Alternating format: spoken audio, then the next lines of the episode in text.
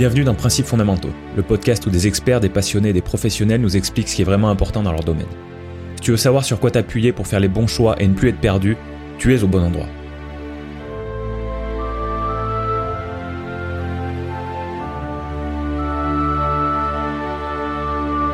Bonjour chers auditeurs et bienvenue dans l'épisode 20 de Principes fondamentaux. Cet épisode est celui qui se base sur le sujet le plus ludique depuis le début de Principes fondamentaux, le jeu vidéo. Mon invité du jour est testeur de développement à Montréal dans l'une des plus grandes entreprises du monde du jeu vidéo, j'ai nommé Ubisoft. Nous parlons ensemble de développement de jeux vidéo en général et du métier de testeur de jeux vidéo en particulier. Merci d'écouter attentivement Mehdi Diallo. Mehdi, euh, bonjour, merci d'être euh, là. toi aussi, tu, tu, viens de loin. Mon épisode numéro 2, c'était qu'un quelqu'un qui vivait à Montréal déjà et là, on va être autour de, autour de l'épisode 20, 21, je pense. Et, euh, et à nouveau, quelqu'un qui vit de Montréal, qui vient à Montréal, pardon. Euh, donc, en général, je prépare pas mes, je prépare pas mes épisodes parce que je veux garder une certaine, euh, une certaine fraîcheur dans les, dans les questions que je vais poser. Et, c'est la raison principale pour laquelle je ne prépare pas mes épisodes. Mais cet épisode-là, euh, je le prépare un peu tout le temps parce que c'est vrai que je joue aux jeux vidéo assez régulièrement. Donc c'est un peu une préparation. Je sais pas si tu es d'accord avec moi. On, va, on va parler, on va parler principalement, je, je pense. on va voir où la discussion nous mène, mais on va parler principalement du développement de, de jeux vidéo parce que tu, tu es dans, tu es dans ce milieu-là, tu es un professionnel du sujet. Euh, est-ce que, est-ce que tu veux te, est-ce que tu veux te présenter déjà toi et puis après nous, nous expliquer un petit peu ce qu'est ton métier? Travers, bah écoute, je m'appelle Mehdi, je vais avoir 39 ans. Je vis à Montréal depuis 8 ans et demi et je travaille dans le développement de jeux vidéo. Je suis testeur de développement. Je travaille chez Ubisoft Montréal depuis 4 ans et demi. Et sinon, dans l'industrie vidéoludique, ça fait euh, quasiment 15 ans que je travaille dans le jeu. D'accord, d'accord. Ah ouais, donc ça fait, euh, ça fait un moment. J'ai la euh... euh, alors, j'ai plusieurs questions déjà, mais peut-être qu'on peut, peut-être qu'on peut parler un peu de ton parcours. Qu'est-ce qui t'a amené à, qu'est-ce qui t'a amené à devenir à, travailler dans le, dans le domaine du jeu vidéo, à créer des jeux vidéo. Et, euh, et peut-être avant tout, quand est-ce que, est-ce que tu te rappelles quand tu as été euh, en contact avec un jeu vidéo la première fois? Ok, alors, euh, bon, pour la première question, ça, fait, bon, ça fait longtemps que je travaille dans le jeu vidéo et en fait, je voulais travailler dans le jeu vidéo quand j'avais environ 13-14 ans. Je savais ce que je voulais faire plus tard. D'accord. Euh, pour l'anecdote, en fait, c'est mon frère aîné qui m'a qui, qui jouait de la guitare et qui m'a présenté un ami à lui qui était saxophoniste et qui travaillait également dans le développement de jeux vidéo. Donc il m'a présenté, j'ai discuté un petit peu avec lui et cet ami-là qui s'appelle Thomas euh, m'a fait visiter justement euh, son studio de développement. Donc j'ai vu les coulisses et à partir du moment où j'ai vu les coulisses, je me suis baladé un peu dans le bâtiment je savais ce que je voulais faire plus tard. J'ai senti une atmosphère, quelque chose, et ça a été un déclic pour moi. Et je savais direct que je voulais travailler dans le développement de jeux vidéo plus tard. D'accord. Donc, tu, euh, te rappelles s'il y a des éléments? Oh, pardon, vas-y. J'avais 14 ans et puis ouais, ben, je me baladais dans les, dans, les locaux, j'allais dans certaines salles et je voyais des posters euh, de, de, de, justement des affiches de jeux vidéo, je voyais des figurines, je voyais les ordinateurs et tout ça, les consoles à côté. Bref, il y avait vraiment une ambiance qui me parlait et je me suis dit ok c'est bon je sais ce que je veux faire donc euh, on va foncer là-dedans. Donc euh, c'est ça je savais exactement ce que je veux faire à, partir de 14 ans et puis après euh, mon, parcours est assez atypique car je n'ai jamais fait d'études pour travailler dans les jeux vidéo. À l'époque je veux dire je, suis sorti du baccalauréat en 2002 et à l'époque il n'y avait pas ou alors très peu de formation dans les jeux vidéo. Ça venait à peine d'éclore.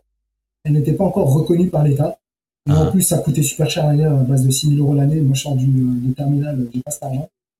Donc, euh, je me suis fait un petit peu sur le terrain. J'étais directement sur le terrain. Et euh, justement, lorsque j'ai connu cet ami Thomas qui m'a fait visiter les coulisses, je faisais, entre guillemets, quelques stages chez eux où je venais justement tester pendant une ou deux semaines. Ou euh, pendant les périodes de, vacances scolaires, je venais tester mes jeux vidéo justement dans, son studio.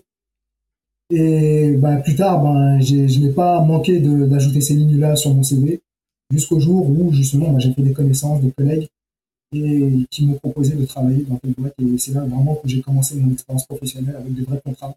Et puis depuis, ben, je, ne faisais que travailler dans le jeu vidéo jusqu'à maintenant. Ouais, je vois, je vois. Le, ce, studio-là, dans lequel tu es rentré à 13 ans, tu, tu te rappelles du nom du studio ou peut-être de certains jeux qu'ils développaient à l'époque?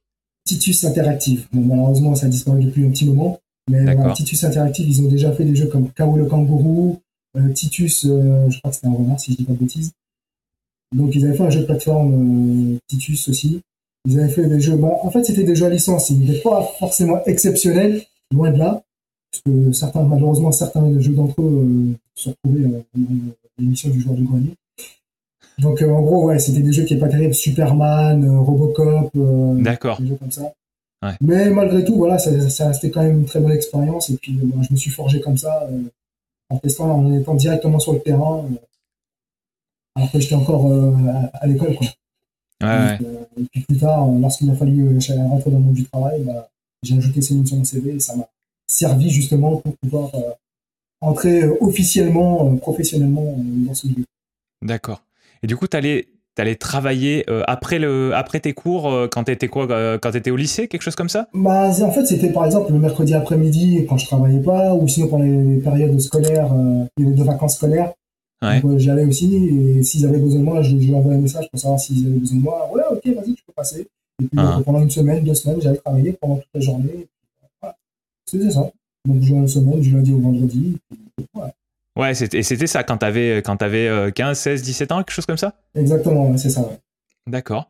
Euh, juste pour qu'on ait un peu de contexte, c'était à, peu près en quelle année? Parce que le, jeu vidéo, c'est un domaine qui est quand même relativement récent euh, à, l'échelle de. Bon, le mot est un peu fort, mais à l'échelle de l'humanité, c'est très récent. Euh, du coup, ça a beaucoup évolué ces dernières années, ces dernières décennies. Donc, juste un écart de 5 ans, ça fait des jeux qui se ressemblent pas du tout. Donc, juste pour qu'on ait du contexte, c'était quand? Alors, euh, c'était la période entre 95 et 2000 à peu près. Ok. Donc, j'avais commencé dans cette période-là. Donc, à l'époque, c'était la Super NES, euh, la PlayStation et tout ça. Ouais.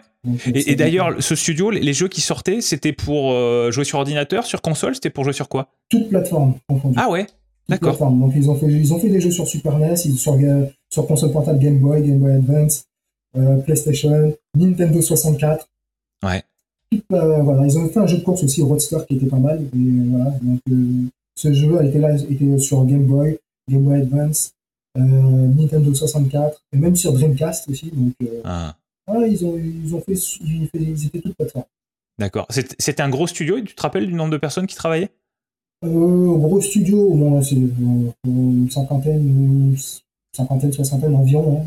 Hein. Vague. Mais c'était ah voilà, c'est un studio qui était dans la zone industrielle qui, euh, de, euh, de mon village. Donc euh, je pouvais y aller à pied en fait. Donc c'était pas très loin. Quoi. Ouais, ouais, non, c'est pratique. J'avais vraiment la chance d'avoir un studio de, de, développement juste à côté de chez moi, donc c'était royal. Ouais. Ah, je, je, je, vois ce que tu veux dire. La, la, bonne Puis sinon, pour répondre à ton autre question, quand est-ce que j'ai touché les manettes pour la première fois, ben, je me rappelle, j'avais 5 ans. Et en 1987, je me rappelle que c'était euh, un ami qui avait prêté la Nintendo, la NES, à mon frère. Et puis, quand des fois il me laissait pas jouer, bah, j'allais jouer en cachette. Et puis, je sortais, je jouais à, Mario Bros, euh, à Gradius et tout ça. C'était ma première expérience vidéoludique. D'accord. Après ça, plus tard, mon père m'a acheté mon, euh, mon, Game Boy avec Tetris, Mario Land et tout ça. la console, j'ai fait chauffer. Mais... presque tous les jours. ça, c'était mes premières expériences vidéoludiques. D'accord. Ouais, ouais, et, ça, ouais, ça t'a marqué le, la, la, Nintendo, elle t'a marqué du coup les premières fois où tu y as joué, parce que 5 ans, ça, c'est petit, on n'a pas beaucoup de souvenirs de cet âge-là. Toi, tu as l'air de te souvenir de ça, donc c'est que ça t'a ah, vraiment. Je m'en souviens, ah, mais carrément, ouais. Et puis d'ailleurs, Nintendo, jusqu'à présent, Nintendo, c'est le cœur, tu vois. J'étais même inscrit au club Nintendo à l'époque. Ah, je, suis vraiment fan de Nintendo et euh, ça m'a ça, vraiment marqué. Ouais, je me rappelle encore où j'allais dans la chambre de mes parents et puis euh, je jouais en cachette. Ouais, c'était ça. Ça, je m'en rappelle. Je m'en souviens bien. C'est vrai qu'à 5 ans, ça ne se rappelle pas de tout, mais ça, je m'en souviens. Clairement. Tu, tu as, commencé, as commencé de travailler un petit peu. Tu te rappelles de, ce que tu faisais à ce moment-là pour le quand tu allais travailler dans, dans, le studio là à 15-16 ans euh, Tu te rappelles ce que tu faisais vrai, effectivement? Et après, tu, tu, vas nous expliquer ce que tu fais aujourd'hui. Mais déjà à ce moment-là, qu'est-ce que tu faisais? En fait, à l'époque, ben, on me donnait une version du jeu qui était un peu buggée, et donc du coup, je testais le jeu, je passais mon temps à tester tous les niveaux, et ensuite je faisais des rapports, j'écrivais à chaque fois que je trouvais quelque chose d'illogique, je le notais sur une feuille de papier, puis après je faisais mon rapport, je, donnais le rapport euh, justement à, mon supérieur, pour qu'ils fait ça, etc. Et puis, et puis, enfin, quand les versions étaient corrigées, ben, je retestais une nouvelle version, etc., etc. C'était assez redondant, et c'était ça. Toute la journée, je devais essayer de tester le jeu tel niveau, je devais essayer de finir le en entier, je devais essayer de vérifier tel ou tel truc, et puis peut-être que je notais quelque chose de, d'anormal, je lui en faisais pas, je me notais, puis voilà. C'était assez sommaire un peu à, l'époque, mais euh, j'ai mis le mot dans, le cambouis directement comme ça, puis petit à petit ça, ça se développe, mais à l'époque c'était comme ça je. D'accord. Tu penses que tu penses que tu avais un un certain talent en tant que joueur de jeux vidéo pour, euh, pour arriver à, terminer des, à terminer euh, des jeux. Moi, je vais te dire, alors, bon, je vais te parler de la, Super Nintendo, ma première console, c'est la Super Nintendo. Euh, j'avais un certain nombre de jeux, il y en a très peu que j'ai fini, et même des jeux de plateforme. ceux où j'arrivais à un quart du jeu, c'était, je pense que c'est déjà pas mal. Alors peut-être que j'étais très mauvais, hein, et puis après j'étais un peu plus jeune aussi. Mais, mais, mais du coup, quand tu me dis, bah moi, il fallait que j'arrive au, à la fin pour, noter tous les trucs bizarres, euh, ça veut dire que régulièrement tu devais arriver à la fin du jeu. Donc est-ce que tu penses que tu étais particulièrement doué pour ça ou juste tu étais motivé et à force de répétition tu voyais ce qu'il fallait faire? Bah, Un peu des deux en fait, hein, parce que j'adorais jouer donc euh, c'est aussi une passion et puis oui, bah, quand tu répètes, bah, tu connais un petit peu les chemins euh, à emprunter pour pouvoir aller le plus loin possible. Donc c'est aussi une notion de répétition. Donc ouais, c'est un petit peu les deux. Et quand, j'avais aussi le Game Boy, donc euh, j'adorais, enfin à chaque fois que j'avais un jeu, j'essayais de terminer. Donc euh, ouais, du talent en fait. Disons que voilà, plus tu passes du temps, plus tu t'améliores. Donc euh, ça joue aussi, mais ouais, ouais, on va dire un petit peu les deux. C'était la motivation et puis voilà. Et après, comment est-ce que ton comment est-ce que ton métier a évolué? À partir de ce moment-là où au début tu, tu, testais tu testais les jeux, tu repérais ce qui ce qui, ce qui allait pas, les bugs et tout. comment ça a évolué peut-être même si tu as envie de nous décrire jusqu'à ce que tu fais maintenant. Bah en fait, bah, je peux dire directement ces questions. En fait, là, en ce moment, je suis testeur de développement. Ce qu'il faut savoir, dans le test de jeux vidéo, il y a deux catégories de tests. Ça a beaucoup évolué depuis le temps, mais à nos jours, il y a deux catégories de tests. Il y a le test de fonctionnalité et le test de développement. Le test de fonctionnalité signifie en gros que on te donne une version, tu testes le jeu, tu trouves un bug, tu essaies de reproduire le bug et ensuite tu décris comment tu as reproduit le bug dans une base de données. Donc ta base de données, normalement tu dois écrire en anglais parce que tout le monde travaille en anglais dans les jeux vidéo. Et donc en gros, tu dois essayer expliquer quel bug tu as trouvé, comment tu l'as reproduit et le nombre de fois que tu l'as reproduit. C'est ça un bug. Donc le test de fonctionnalité consiste justement à, à trouver les bugs, entrer les bugs dans la base de données pour que les euh, développeurs le corrige. Ensuite, une nouvelle version avec le bug soi-disant corrigé revient. Tu vérifies si le bug est corrigé. S'il l'est, tant mieux. Et si, tu, si ça, crée d'autres bugs, tu dois les trouver, etc. Ainsi de suite, ainsi de suite. Les nouvelles versions arrivent, etc., etc. Tu dois tester un niveau spécifique. Ensuite, euh, tu vérifies si les bugs ont été corrigés jusqu'à ce que le jeu soit à la fin de ton développement. Donc ça, c'est pour le test de fonctionnalité. Le test de développement, c'est un peu plus complexe parce que non seulement tu dois essayer de trouver les bugs, mais en plus, tu dois expliquer, tu dois savoir pourquoi il y a ce bug-là. Hmm. Pourquoi, euh, qu'est-ce qui provoque ce bug-là? Tu dois aller chercher vraiment en détail. Et c'est pourquoi le test de développement euh, est divisé en plusieurs catégories. Il y en a qui vont tester les collisions, donc euh, le décor. Il y en a qui vont tester le gameplay, donc dirigé par chaîne de ou alors le véhicule, etc. Il y en a qui vont tester le son. il y en a d'autres qui vont tester justement online, parce que maintenant on fait euh, des jeux en réseau. Donc c'est vraiment, c'est vraiment découpé en plusieurs euh, spécialités, parce que depuis, enfin, de, de, 87, on va dire, jusqu'à nos jours, les jeux ont tellement, ont tellement évolué, sont beaucoup plus vastes, donc ça demande beaucoup plus de testeurs pour essayer de trouver le plus de bugs possible. Et donc on découpe ça en plusieurs catégories. Donc testeur de fonctionnalité, c'est tester, vérifier, trouver les bugs, ensuite, euh, comment dire, vérifier si les bugs sont corrigés, etc. Et le testeur de développement, c'est plus complexe car tu dois essayer de comprendre pourquoi il y a ce bug-là. Donc, un test de développement, en, gros, le test de développement, tu trouves le bug et tu essaies de comprendre. Tu, tu vas dans l'outil qui te permet de savoir qu'est-ce qui, est, euh, qui provoque ce bug. Trouver la cause du bug. Donc, par exemple, tu veux trouver, tu, par exemple, euh, un jeu de course. Tu testes la voiture, elle fonce dans le décor, tu traverses le décor. Pourquoi? Un testeur de fonctionnalité va dire, voilà, à tel endroit, je fonce dans le décor et je le traverse. Le testeur de développement va dire, bon, ok, pourquoi je traverse le décor C'est parce que il y a une collision qui manque à cet endroit-là. Et tu vas aller chercher la collision, et tu vas dire, voilà, cette collision est manquante. Donc, il faut corriger cela.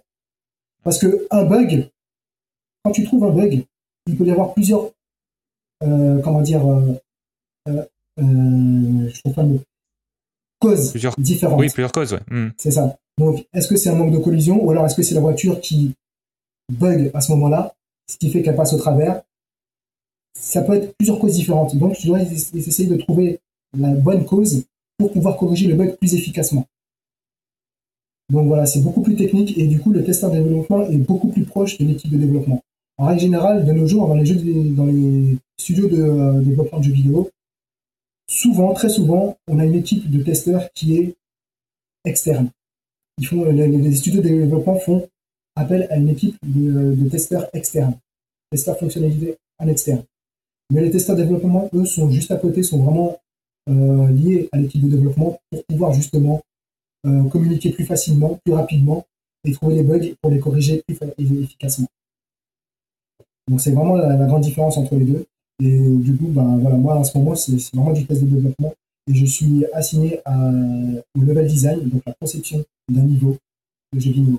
Donc en gros, je vérifie la fonctionnalité entre les personnages et les décors, entre les gadgets et les décors, et voir si tout fonctionne bien ensemble. Ok, est-ce que tu peux nous, nous, décrire un petit peu l'ensemble des, euh, pour faire un jeu vidéo, euh, tu as besoin de, quoi comme, euh, comme, comme équipe? Donc toi, tu, toi, tu m'as dit euh, que tu faisais partie de l'équipe Level Design? C'est ça, Level Design, Game Design, c'est ça. Voilà. Euh, t'as quoi d'autre comme équipe? Qu'on ait, qu'on ait une vue un peu d'ensemble? En fait, moi, je compare souvent le développement de jeux vidéo à une construction d'un bâtiment. J'explique. Donc, en gros, tu as le game designer. Ce sera l'architecte du jeu vidéo. Donc c'est lui qui va dire on va faire ce jeu-là, on va faire un jeu d'aventure ou un jeu de combat ou un jeu de voiture. Dans ce jeu vidéo, il y aura 13 niveaux, il y aura 13 euh, mondes différents. Donc si je compare ça à la construction, d'un bâtiment, le game designer va dire voilà, on va faire un bâtiment à 15 étages. Donc dans ces 15 étages, à chaque étage, il y aura euh, allez, 7 appartements. Dans ces 7 appartements, il y aura 3 F3, 4 F4.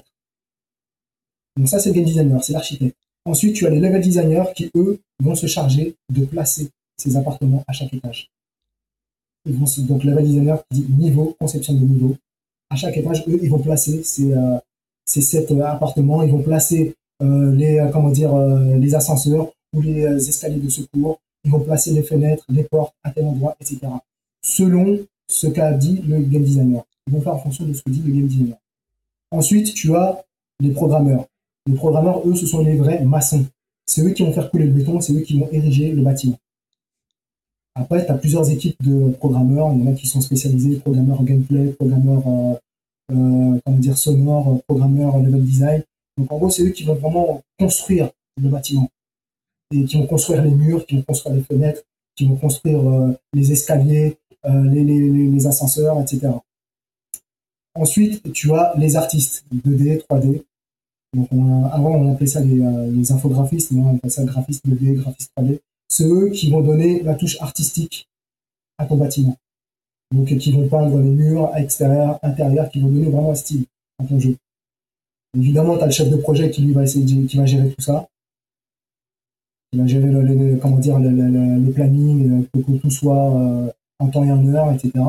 Et ensuite, tu les testeurs, c'est eux qui vont tester le bâtiment. C'est eux qui vont dire, bon, ok, euh, je monte au premier étage, si j'utilise l'ascenseur, mais l'ascenseur bloque à tel étage, là, il y a un bug. Je veux ouvrir la porte du troisième étage de tel, de tel, de tel appartement, la porte ne s'ouvre pas. Ah, là, il y a une fuite de gaz, donc là, ah, là, il y a un bug. Donc, comment j'ai fait pour produire ce bug Eh ben, suis, j'ai pris l'ascenseur, je suis monté au troisième étage, j'ai ouvert l'appartement 3 du troisième étage, je suis rentré dans la cuisine et là, j'ai trouvé, il y a une fuite de gaz. Et comment et euh, tu arrives à reproduire ce bug combien de fois? Bah, À chaque fois que je fais ce, ce, chemin-là, j'arrive à le reproduire. Euh, là, euh, la fenêtre, elle est ferme mal à ce moment-là. Donc là, faut corriger ce bug-là. Donc ça, c'est les testeurs. Ensuite, les testeurs, comme je te disais, sont divisés en plusieurs catégories. Gameplay, son, game design, etc.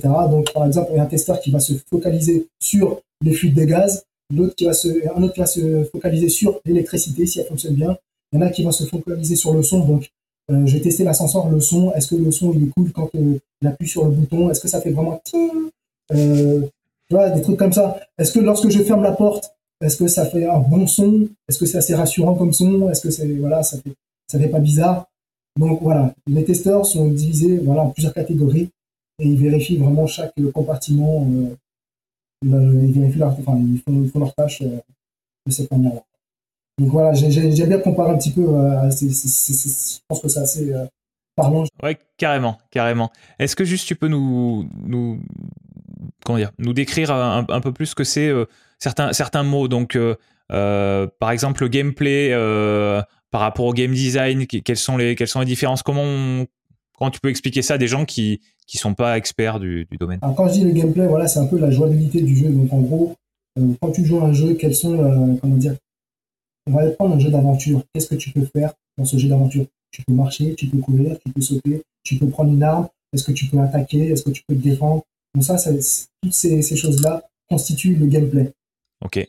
L'amusement, donc en gros, c'est un peu ça. C'est voilà, qu'est-ce que le joueur peut faire? Est-ce qu'il peut pousser une caisse? Est-ce qu'il peut tirer une caisse?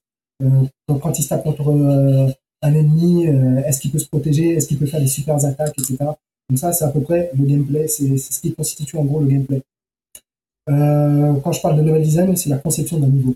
Game designer, c'est la conception du jeu. Level design, c'est la conception d'un niveau. Si j'avais travaillé sur le jeu Mario Bros, en tant que level designer, je te dirais, ben, c'est moi qui me suis occupé du niveau 1-3, du niveau 2-4. C'est moi qui ai placé les ennemis à tel endroit. C'est moi qui ai placé le piège à tel endroit. C'est moi qui ai placé le champignon à tel endroit. Je me suis occupé de ce niveau-là en entier. C'est moi qui ai placé le monstre c'est moi qui ai placé la fin de niveau à ce moment-là. Et euh, c'est moi qui fais que voilà, j'ai mis des plateformes pour que tu puisses sauter dessus. C'est moi qui ai mis cette plateforme. Quand tu marches dessus, elle tombe, donc il faut que tu ressautes tout de suite après. Donc vraiment, c'est la conception d'un niveau, le décor, je veux dire le, le, décor du jeu. Ça, ce, qui, ce qui n'est finalement, est-ce qu'on peut en simplifier un petit peu? Est-ce qu'on peut dire que le gameplay, ça va être ce qui va concerner le personnage et, le, et, le, game euh, et le game design ou le level design, ça va être euh, son environnement et, ouais, c'est ça, ce qui, ce qui l'entoure. Alors gameplay, level design et game designer. Le game designer, je vais essayer de jouer, gérer les deux et voilà, c'est un peu ça en gros. Après, ça dépend le type de jeu parce que je te parle d'un personnage, c'est un exemple. Ça peut être une voiture, ça peut être euh, autre chose, etc. Mais dépendamment du jeu, c'est à peu près ça. Donc on va dire que le level design, c'est vraiment l'environnement du jeu. Et le gameplay, c'est ce que quand tu vas toucher la manette, qu'est-ce que tu vas pouvoir faire avec cette manette, avec euh, cette souris euh, Qu'est-ce que tu voilà tous les éléments que tu vas pouvoir gérer en tant que joueur. Est-ce que tu peux nous parler un petit peu de alors c'est peut-être pas quelque chose que tu fais trop toi-même, mais euh, mais du, des programmes, des programmeurs en fait, des, gens qui vont qui vont des, les, maçons du jeu vidéo comme tu disais tout à l'heure. Est-ce que tu peux nous dire par exemple un, programme, moi j'ai jamais vu un programme de jeu vidéo, euh, je, ne sais pas vraiment à quoi ça ressemble. Par contre, j'ai déjà vu des programmes dans différents langages. J'ai fait un tout petit peu de Python notamment. Euh. Est-ce que tu peux nous parler un petit peu de ça, nous dire peut-être en, quel langage de programmation les programmeurs euh, qui bossent avec toi travaillent, s'il y a une référence, voilà. Dans les plus gros studios de jeux vidéo, on utilise ce qu'on appelle des moteurs de jeu. Les moteurs de jeu, c'est vraiment, c'est clairement ce qui va te permettre de créer un jeu vidéo. Je sais pas si tu as déjà entendu parler de Unreal Engine, Unity. Non, pas celui-là. Euh, bah, c'est plutôt, bah, en tout cas, c'est le concurrent de l'Unreal, on va dire. Unity. Euh, Godot, Engine, et puis des jeux. Donc ça, c'est des gros moteurs de jeu. Le Cry Engine aussi. Ça, c'est des gros moteurs de jeu en 3D. Euh, sinon, tu as aussi des moteurs de jeu en 2D. Donc Construct, GameMaker, Godot, etc. Donc, des moteurs de jeu en 2D, des moteurs de jeu en 3D. Chez Ubisoft, on a notre propre moteur de jeu qui a été créé euh, en interne.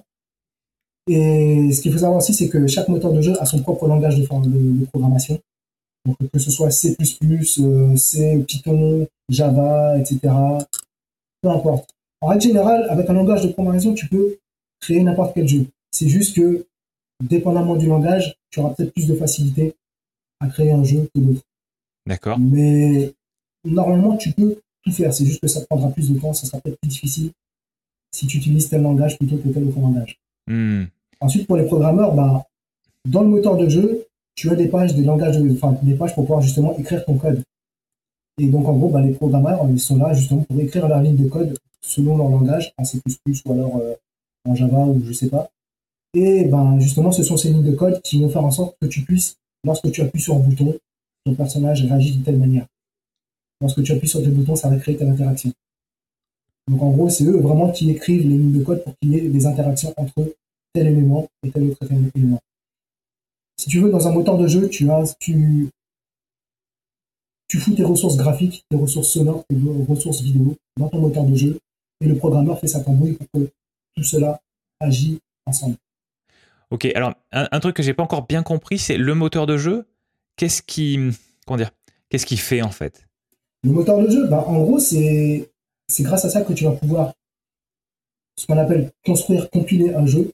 Ouais. Et ensuite, euh, une fois que tu as compilé ce jeu, une version du jeu, tu vas pouvoir jouer ce jeu directement. D'accord. En gros, un moteur de jeu, euh, il exporte la création dans plusieurs plateformes différentes. PC, Mac, euh, on va dire, euh, ou alors euh, Android, etc. Ouais. Et justement, voilà, c'est. Et ensuite, selon la plateforme sur laquelle tu veux travailler, que ce soit sur console, Nintendo, Sony, etc., eux, ils te donnent des kits de développement.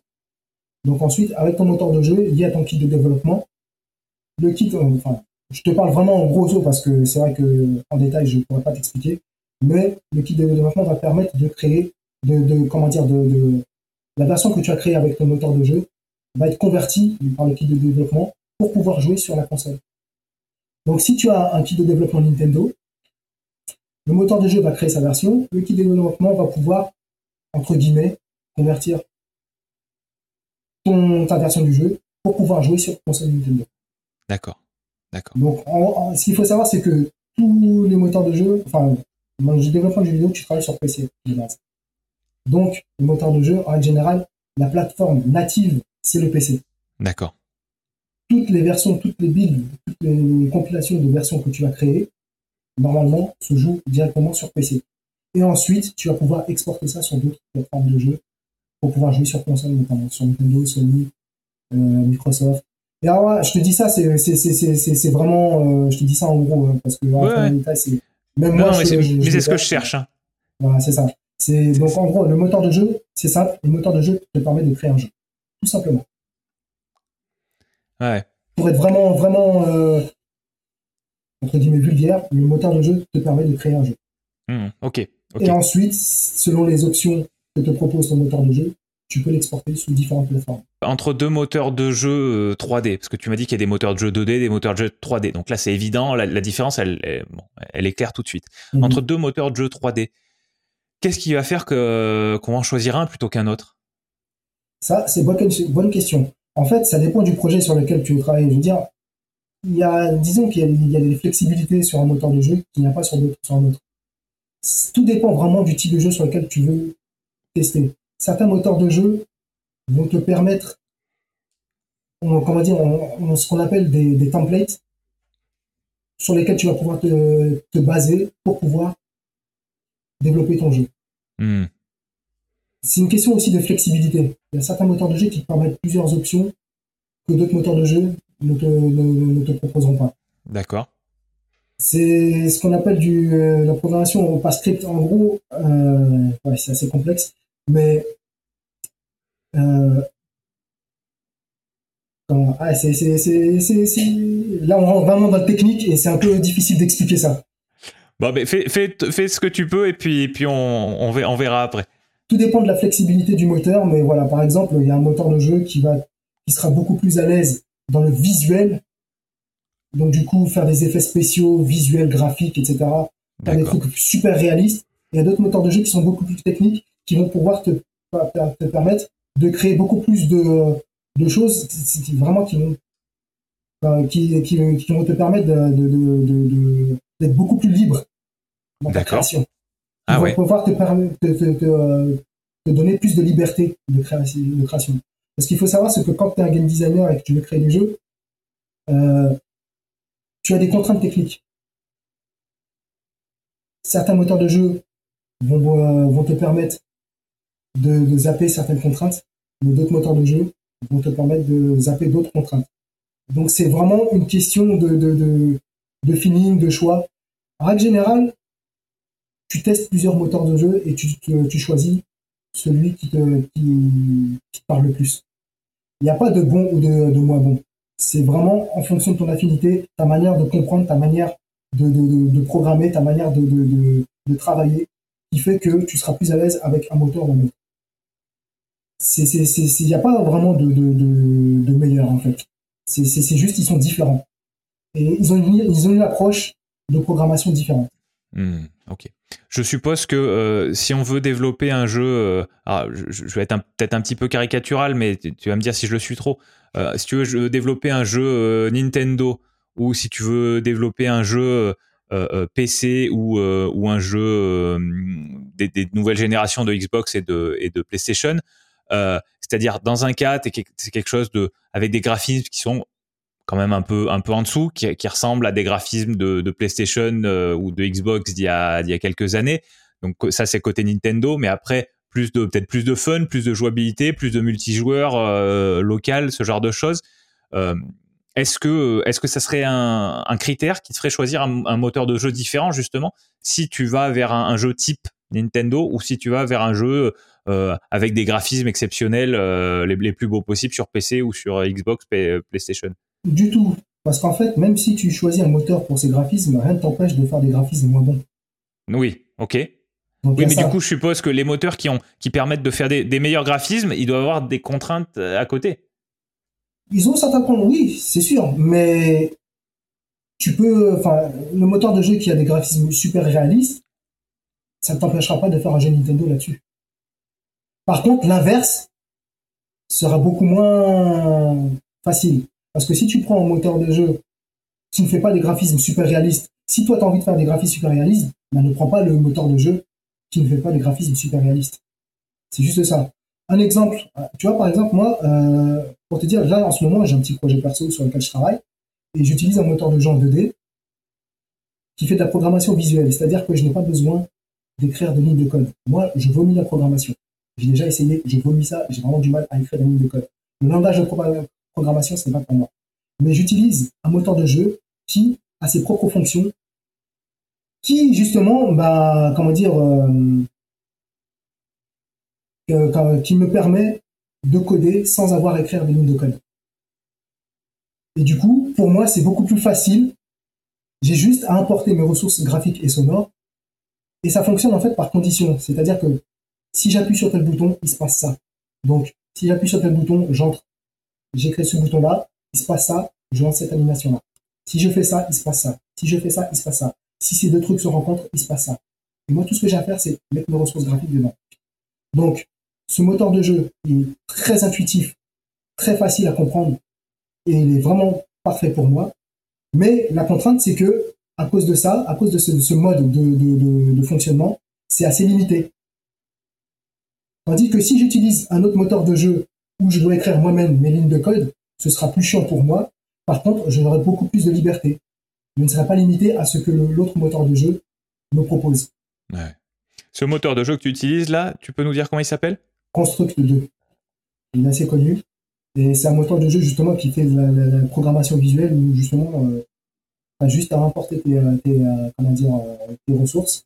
Et puis, ben, par un système de conditions, eh ben, tu as juste à glisser tes ressources et voilà, je veux qu'il fasse ça. Donc, et on te propose plusieurs types de, de, fonctions. Fonction sauter, euh, fonction, euh, comment dire, euh, passer à travers les corps, fonction, voilà, solide. Donc, en gros, tu peux pas passer à, travers. fonction déplacement. Ça te propose plein de petites fonctions.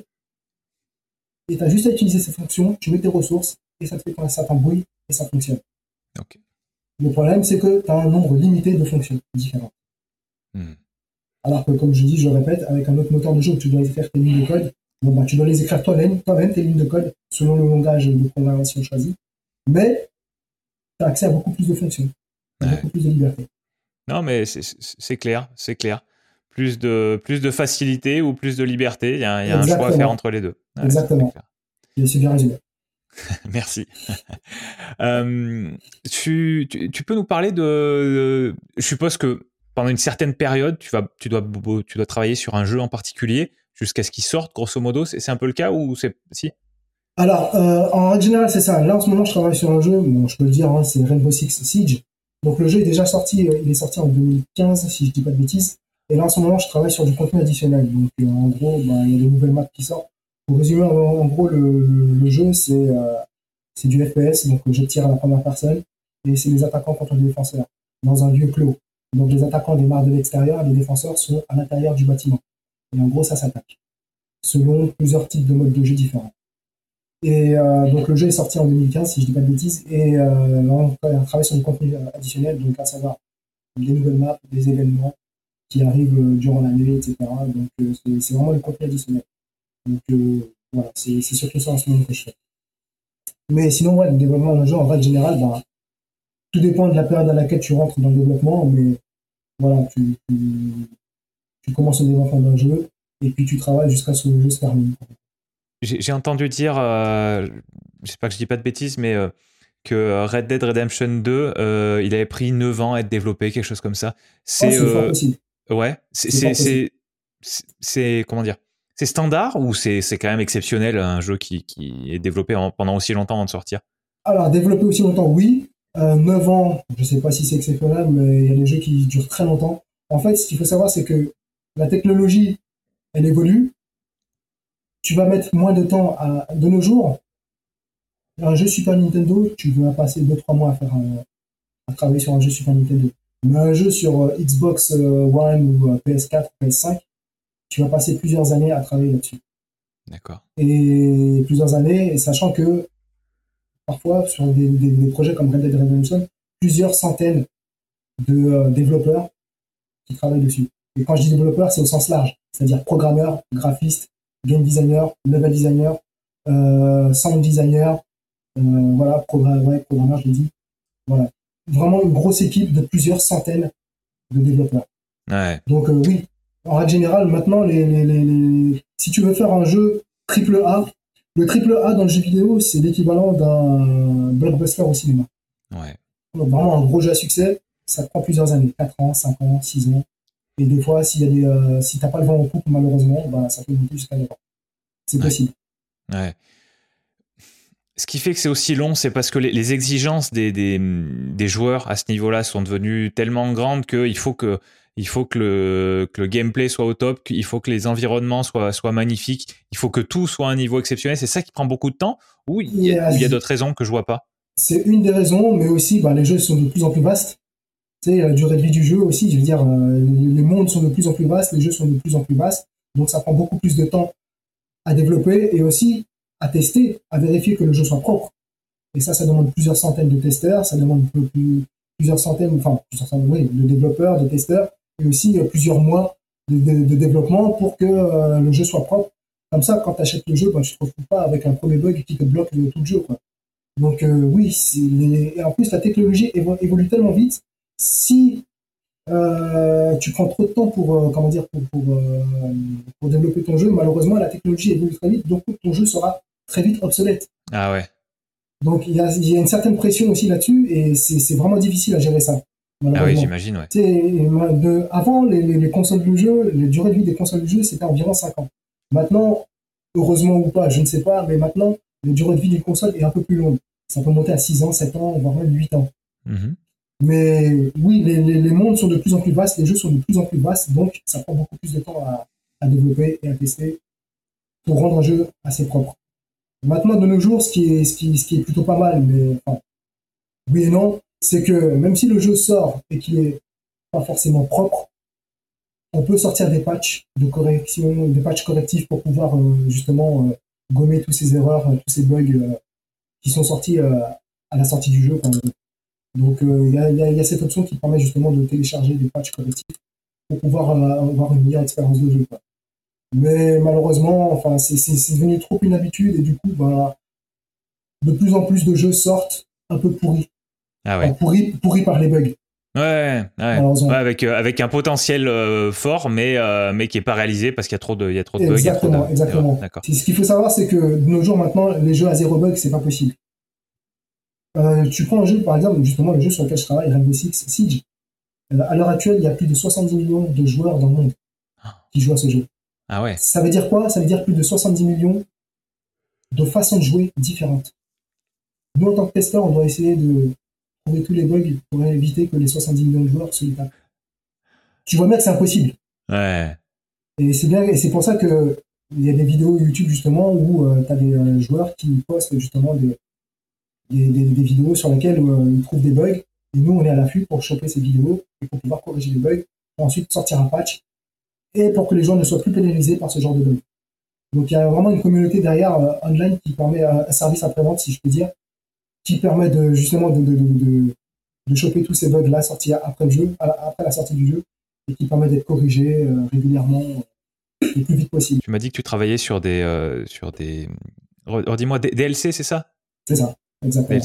Donc c'est ces contenus additionnels qui sortent après que le jeu soit sorti. Dans ton cas, six ans après que le jeu soit sorti. Donc c'est c'est vraiment un quelque chose qui, qui, qui, dure quoi. Enfin en même temps, tu me dis si tu me dis qu'il y a 70 millions de joueurs, il y a intérêt de les, de les choyer c'est un jeu qui est, qui, qui est sorti justement pour euh, rester sur la durée, en gros. Rester durer le plus longtemps possible. Donc, du coup, il faut renouveler un peu le contenu. Il faut rajouter de nouveaux trucs justement pour euh, garder un petit peu euh, cette hype. Enfin, essayer de garder nos joueurs.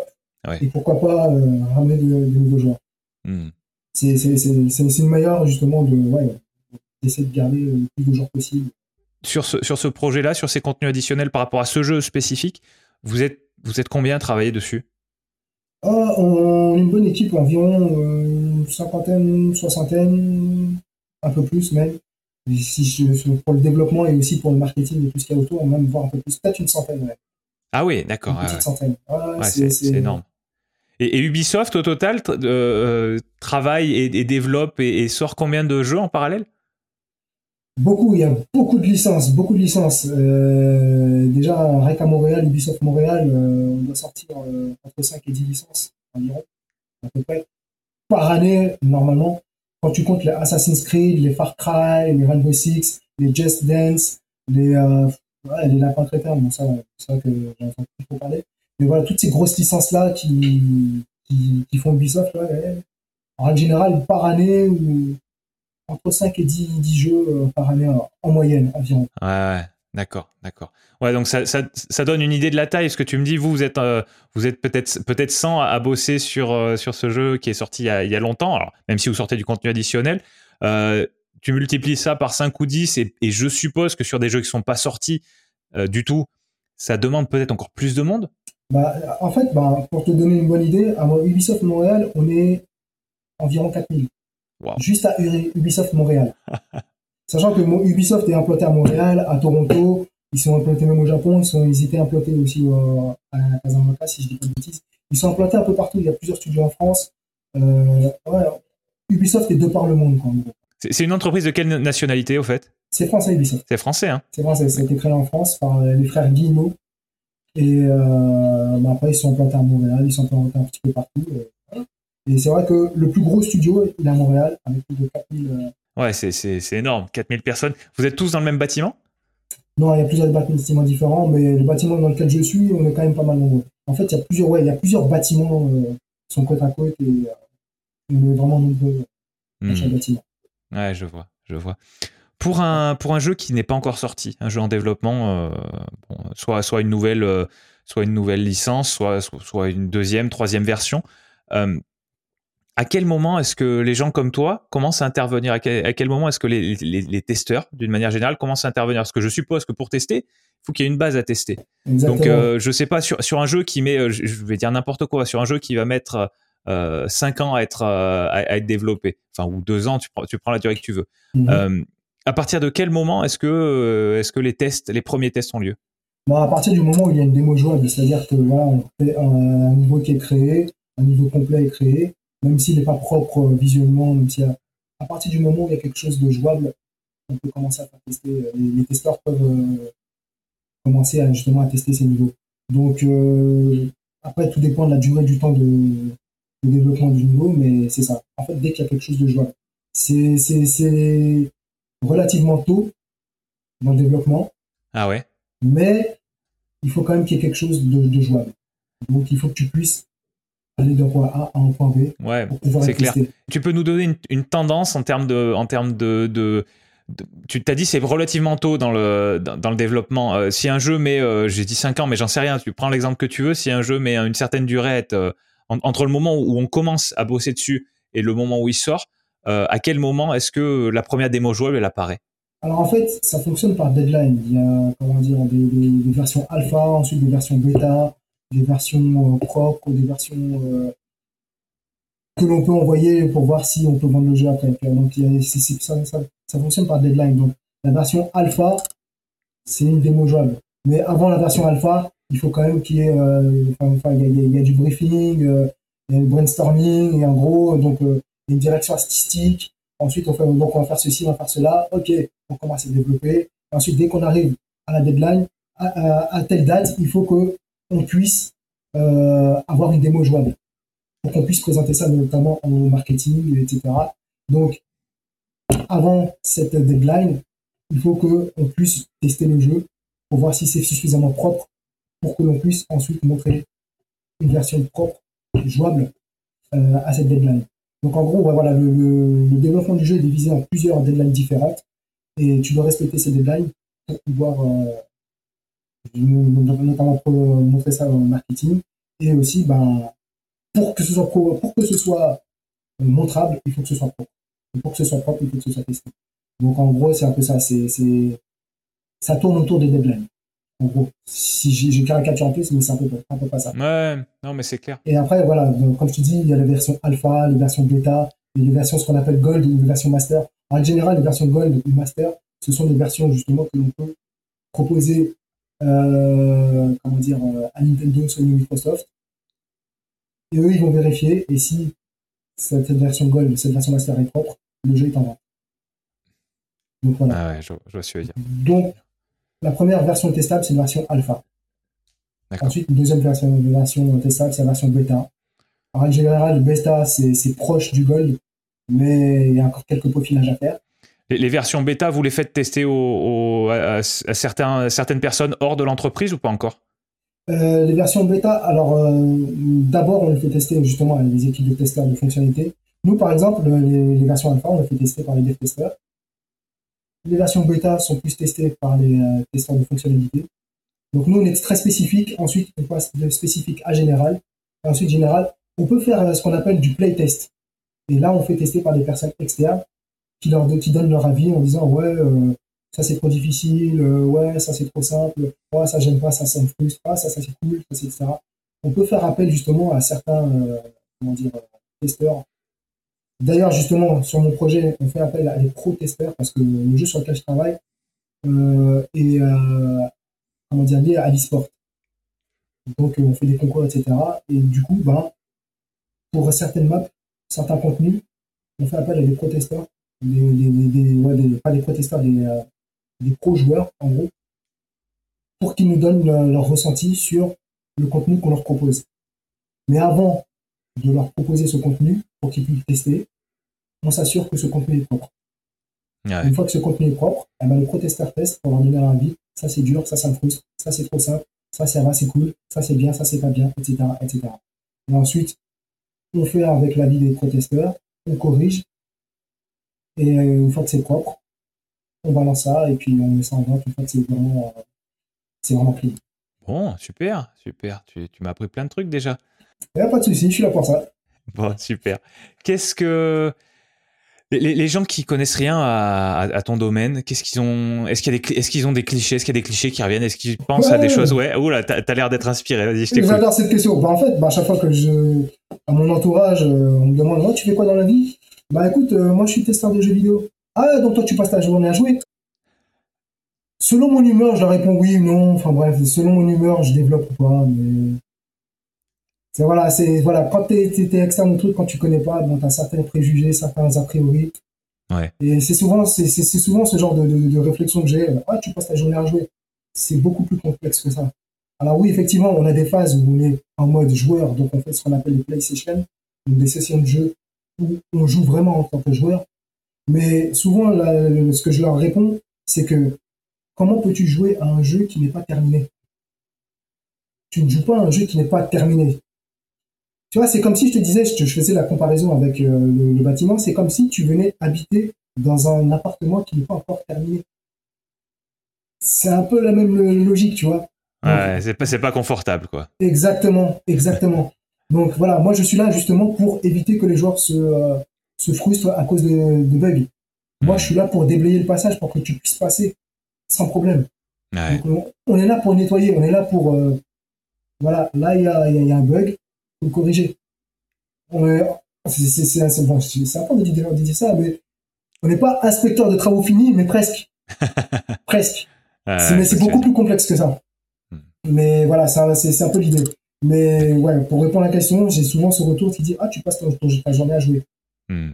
Et tu penses que tes collègues qui sont pas euh, testeurs, qui sont programmeurs, qui sont. Euh, est-ce que tu penses qu'ils ont ce genre de, de, de, questions, remarques, euh, pas forcément exactement la même, parce qu'en tant que testeur, tu es plus assimilé à un, joueur, je suppose, mais tu penses qu'ils ont des, des, des, remarques un peu similaires? Tu as des collègues qui te, qui te font remonter des frustrations ou, des choses qu'ils entendent qui leur semblent pas vraies? Euh, Pas qui me remontent, mais euh, c'est vrai que quand on travaille dans le domaine du jeu vidéo, bah, en règle générale, les gens de l'extérieur euh, nous cataloguent de geeks. Alors, à, à, à tort raison.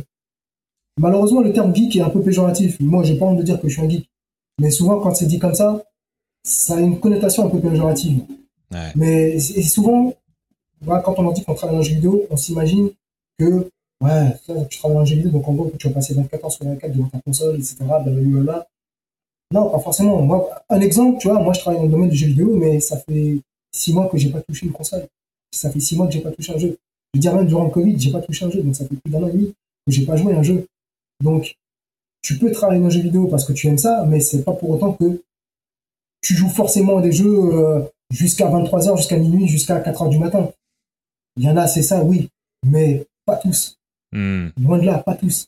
Donc, voilà, c'est, c'est, le problème quand tu travailles dans un domaine qui est ta passion. Bon, bah, forcément, la première idée qu'on a, c'est que on passe trop de temps sur notre passion.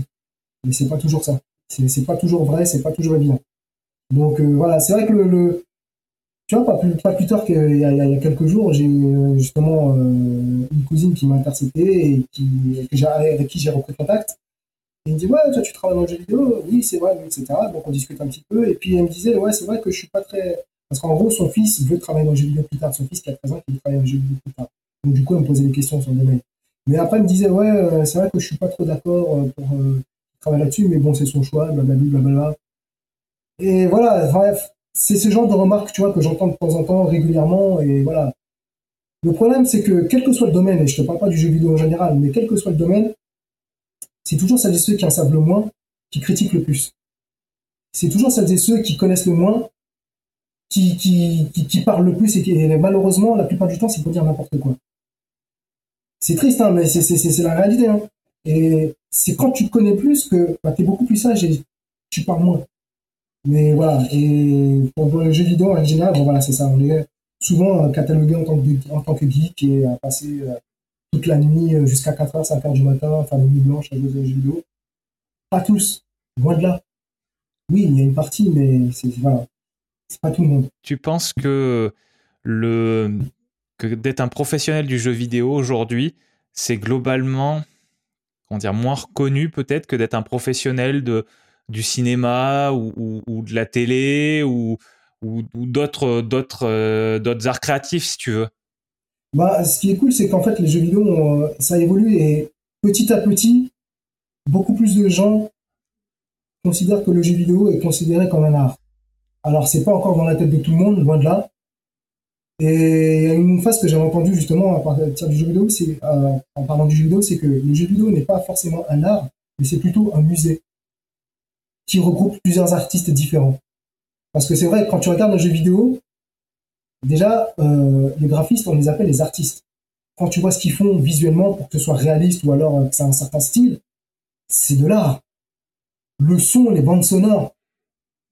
Quand tu écoutes des musiques de jeux vidéo, il y en a qui sont tellement belles qui, qui n'ont rien à, en vouloir, qui n'ont rien à, comment dire, à envier.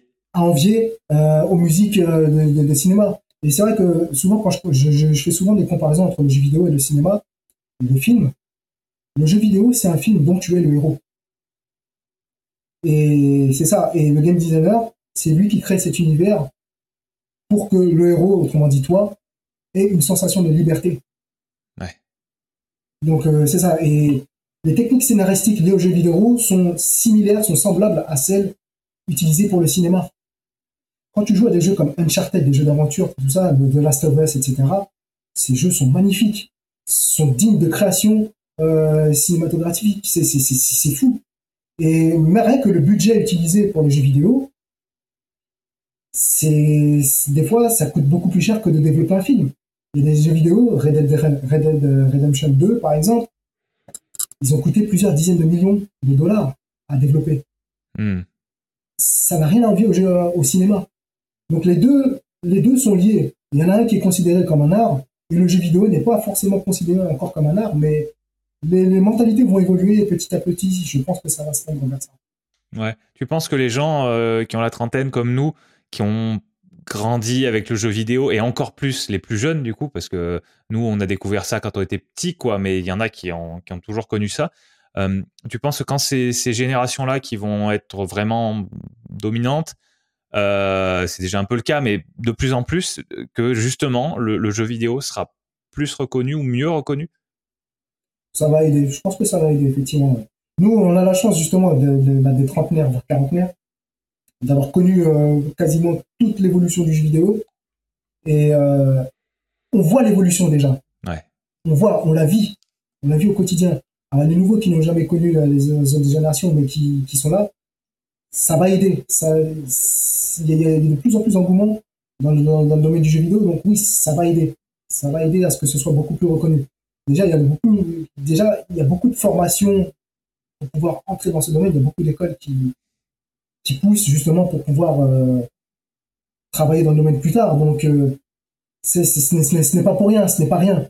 Je veux dire, juste du point de vue financier, le génie vidéo génère tellement d'argent. Et notamment à Montréal, ils ont très bien compris ça. Ils l'ont compris très vite. C'est pour ça que Montréal est la troisième plateforme vidéoludique dans le monde après les États-Unis et le Japon. Point de vue développement du jeu vidéo, travailler à Montréal, c'est avoir une, une expérience professionnelle de malade. Ton CV, il va briller. Une fois que tu as, ces quelques lignes quand tu travailles à Montréal. Et moi, je le sais. Je veux dire, en France, je sais pas, bon, ça fait 10 ans que je suis pas en France, presque 10 ans, donc je ne sais pas comment ça a évolué. Mais je sais ici qu'à Montréal, eux, ils l'ont très bien compris. Du coup, euh, c'est le, développement de jeux vidéo a pris euh, une expansion, un essor tellement énorme. Oui, forcément, ça va être reconnu, de plus en plus reconnu euh, lorsque les années euh, passeront. Donc, ouais, c'est clair, c'est clair, ça va évoluer. Et ça va évoluer dans le bon sens, je pense. J'ai envie de rebondir sur un truc que tu as dit tout à l'heure. tu as dit ça fait ça fait six mois que j'ai pas que pas joué à la console, quelque chose comme ça. J'ai une question par rapport à ça. Est-ce que quand on travaille, quand on fait un métier comme le tien, est-ce que dans un sens, on se dégoûte pas un petit peu du, plaisir de jouer euh, bah, pour le plaisir en fait Non, on se dégoûte pas. Par contre, j'ai remarqué que j'avais quand même quelques tics, quelques tocs. Euh, des fois, quand je joue à un jeu, ben, je peux euh, voir des bugs plus facilement. Donc, c'est vrai qu'il y a le travail qui ressurgit de temps en temps. Mais je peux voir des bugs plus facilement, je peux repérer des bugs plus facilement. Mais non, ça ne me dégoûte pas parce que d'une part, je ne joue pas forcément au jeu sur lequel je travaille. Oui. Et euh, ouais, donc, euh, puis vu que c'est une passion, tu te dégoûtes pas de ta passion. à mes yeux, te dégoûter d'une passion. Euh, c'est que c'était pas une passion au départ. Voilà, c'est ça. Je, ne conçois pas ça, tu vois. Donc, non, je ne me dégoûte pas. Par contre, faire des pauses de temps en temps, oui, ça c'est vraiment important. Et de pouvoir respirer de temps en temps, oui, ça c'est vraiment important. C'est vrai que des fois, quand je passe la, toute la journée devant mon PC au bureau, bah, quand je rentre chez moi, j'ai pas forcément envie d'être me retrouver devant un écran j'ai envie de prendre l'air, j'ai envie d'aller voir les amis, etc. je parle pour moi, hein, mais voilà, c'est, j'ai, envie de respirer un petit peu et puis faire autre chose. Juste histoire de décompresser, de faire, de faire refroidir un peu le cerveau parce que sinon, des fois, je, je peux imploser, donc euh, c'est ça. Mais euh, non, je, ça me dégoûte pas, loin de là. Loin de là. Et d'autant plus, et puis c'est vrai que je te parle d'une passion de jeu, mais pour ma part, plus, de, plus que de jouer, c'est de créer que j'ai envie maintenant. Ouais. Donc euh, j'ai assez joué, je continue de jouer, mais j'ai plus envie de créer maintenant. Euh, voilà, c'est encore euh, à part. C'est plus la passion de créer que la passion de jouer. Ouais. Donc quand tu dis de créer, peut-être peut-être du coup un peu changer de rôle dans ton, dans ton approche professionnelle du, du jeu vidéo, peut-être comment dire, ne plus être autour du, du, du test vraiment, d'être testeur, euh, d'être euh, testeur de développement et plus peut-être euh, peut-être plus game designer ou ce genre de rôle? Alors c'est ça. Alors en fait quand j'étais en France, j'ai travaillé chez Ubisoft justement en France et j'ai eu la chance d'évoluer de testeur à level designer. À l'époque, je travaillais sur les jeux Just Dance, donc Just Dance 2, Just Dance 3, Michael Jackson, The Experience, etc. Et j'ai eu la chance d'évoluer en tant que level designer. Et c'est vrai que moi, je me sens comme créatif et j'aime beaucoup créer. Et du coup, déjà, dans un premier temps, pouvoir évoluer et faire plus du game design, du level design, ça, c'est vraiment quelque chose que j'aimerais faire point de vue professionnel. Ensuite, à plus ou moins long terme, j'aimerais vraiment créer mes propres jeux et me mettre en indépendant. Euh, à Montréal, il y a pas mal de studios euh, de développement indépendant. Je dire, l'environnement est propice justement à pouvoir développer euh, des jeux en indépendant. Donc vraiment, je suis vraiment au bon endroit pour pouvoir un jour, à plus ou moins long terme, créer ma propre, mon propre studio de développement, créer mes propres jeux. Parce que moi, j'aimerais vraiment euh, créer mes propres jeux et les faire tester au monde. Je dire, quand je travaillais sur Just 2 en tant que euh, level designer, et qu'après, et qu'après, je voyais euh, justement des joueurs s'éclater sur Just 2, j'étais fier. J'étais tellement fier de me dire, putain, c'est mon bébé, il joue à mon bébé, tu vois, et, il s'amuse et tout. J'étais tellement fier. Bah, j'aimerais vraiment revivre ça et me dire, putain, c'est une de mes créations et et de se dire que voilà, les, gens s'éclatent sur mes créations, c'est du pur bonheur. Quand t'es passionné, c'est du pur bonheur. C'est génial. Donc oui, c'est ça, plus ou moins long terme, beaucoup plus créatif, plus dans le game design, le game design, et, euh, et plus tard euh, sur des projets euh, qui me tiennent à cœur. Hmm, d'accord. Quand on, quand on veut développer un jeu, quand on, que ce soit, tu, tu, vas me répondre comme tu veux, soit plutôt en indépendant, soit, soit plutôt dans un gros studio, Mhm. Euh, comment, est-ce qu'on commence euh, Qu'est-ce qui est vraiment le plus important au début euh, quand, on, quand, on, quand on se dit, bah, moi, je veux, je veux développer un jeu, voilà, par, quoi on commence En gros, c'est ma question un petit peu centrale, c'est c'est sur quoi est-ce qu'on peut s'appuyer, qu'est-ce qui est sûr dans ton domaine. Donc là, là, on parle de développement de jeux vidéo. Donc s'il y a un truc sur lequel il faut se focaliser quand on se dit, bah moi je veux, je veux créer mon jeu, ce serait quoi? Alors déjà, il y a plusieurs. Déjà, premièrement, créer ce qu'on appelle un game design document, sur lequel tu vas répertorier toutes tes règles du jeu, toutes tes idées, et tu vas les classer. Donc, décrire quel type de jeu ce sera, quel public viser, quelles sont les mécaniques de gameplay, donc qu'est-ce que tu pourras faire dans le jeu, euh, le visuel, que ce soit un genre 2D ou un 3D, euh, les inspirations, effectivement, ça, ça peut aider. Vraiment créer une bible de développement de jeux vidéo, créer ton game design, tu fous toutes tes idées là-dedans. Et ensuite, euh, ce que tu peux faire selon tes, euh, capacités, bah, tu peux commencer à créer une petite, un prototype, donc avec des cubes, des carrés. On s'en fiche du visuel, le tout c'est que ce soit jouable. Parce que si un jeu est fun avec des cubes et des carrés, c'est le plus important. Après, tu as juste à changer le visuel pour que ce soit plus beau.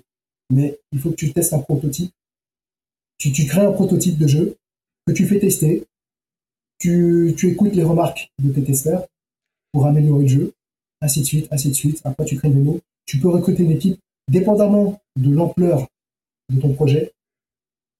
Parce que faut pas, je veux dire, euh, faut pas voir trop grand non plus. Mais dépendamment de l'ampleur de ton projet, tu recrutes une petite équipe pour pouvoir créer une démo. Et puis ensuite, il faut trouver des financements, etc. pour pouvoir euh, aller beaucoup plus loin et pourquoi pas euh, à la suite créer un studio euh, de jeux vidéo. Mais c'est ça. En gros, les idées, il y a un game design document. Ce game design document va pouvoir être lu par toute l'équipe que tu voudras recruter hmm. pour qu'ils aient la même vision que toi sur le projet. Et ensuite, voilà, bah, on développe des versions de bêta, alpha, etc., des démos. Faire tester régulièrement ton prototype, ta démo par des testeurs. Ouais. Ça, ça, tu penses que c'est un des trucs, euh, un des trucs essentiels, le fait de faire tester par d'autres personnes? Exactement, c'est très très très important.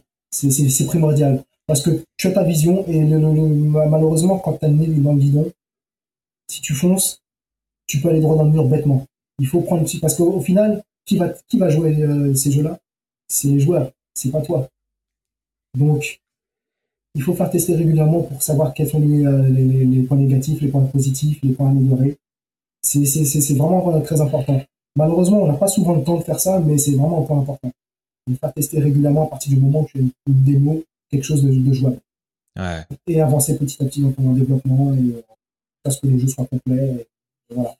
Et après aussi, une partie, qui est très, importante et qui n'est pas, pas facile, c'est aussi le point de vue financier. Donc, il faut trouver euh, le budget pour pouvoir euh, vivre.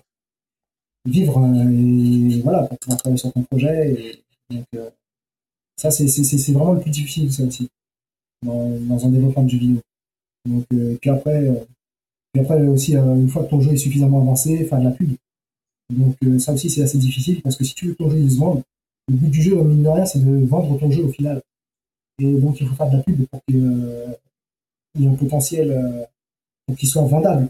Hmm. Et ça aussi, ça coûte de l'argent, c'est pas évident. Et donc, voilà, c'est, mais c'est vraiment les étapes importantes. Le game design, tester en proto, faire tester par les joueurs, faire des démos, trouver des financements, etc. Et puis, jusqu'à la fin de ton développement. D'accord, d'accord, super. Est-ce que tu peux nous reparler un petit peu? Tu nous as parlé vite fait de, de studio de développement indépendant, c'est comme ça que tu as dit? Ouais. Ok. Mhm. Euh, comment dire? Qu'est-ce que c'est? Parce que euh, Ubisoft, je vois à peu près, je vois à peu près ce que c'est. Qu'est-ce que c'est qu'un studio de développement indépendant? Comment ça fonctionne? Euh, Qui va? Ah, Justement, en fait, indépendant, c'est déjà c'est être indépendamment indépendant financièrement. C'est dit comme ça, c'est un peu flou, mais ce qu'il faut savoir dans un studio de jeux vidéo euh, normal, entre guillemets, tu as le côté développement, tu as le côté marketing, tu as les investisseurs, etc. Et le problème, c'est que dans un gros studio, c'est ceux qui amènent de l'argent qui décident du type de jeu qu'il faut faire.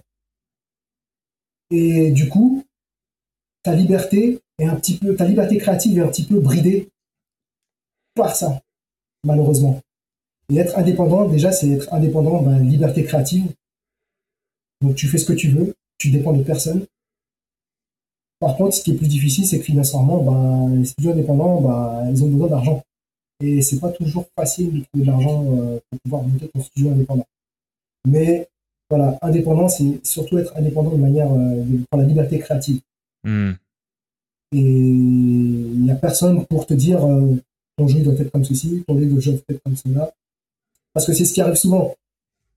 Les, ceux qui mettent l'argent, ils te disent, voilà, le jeu doit être comme ceci, comme cela. Nous, on est là, oui, mais c'est nul. Oui, mais on s'en fout, c'est vendeur. Donc voilà. Et c'est pas pour rien que souvent, ben, on retrouve des suites, des suites, des suites, des suites de jeux vidéo. Pourquoi? Parce que c'est vendeur. C'est, euh, comment dire, c'est, une sécurité financière pour les gros studios de développement. Malgré ça, malgré ça, ils arrivent quand même à innover, mais tout en restant dans un cadre de suite, suite, suite. Et du coup, ben, les prises de risque sont vraiment minimes. Ah, ils innovent par petits pas, quoi. Exactement, exactement. Et tu vois, par exemple, ben, je prends justement Ubisoft, ils arrivent à innover notamment dans la série Assassin's Creed, mais ça reste toujours, entre guillemets, la même chose. Ils arrivent à implémenter de nouvelles choses, mais tout en restant toujours dans le même domaine. Et c'est une sécurité. Et malgré tout, c'est une bonne technique, puisque ça se vend. Et ça se vend très bien. Ça fonctionne.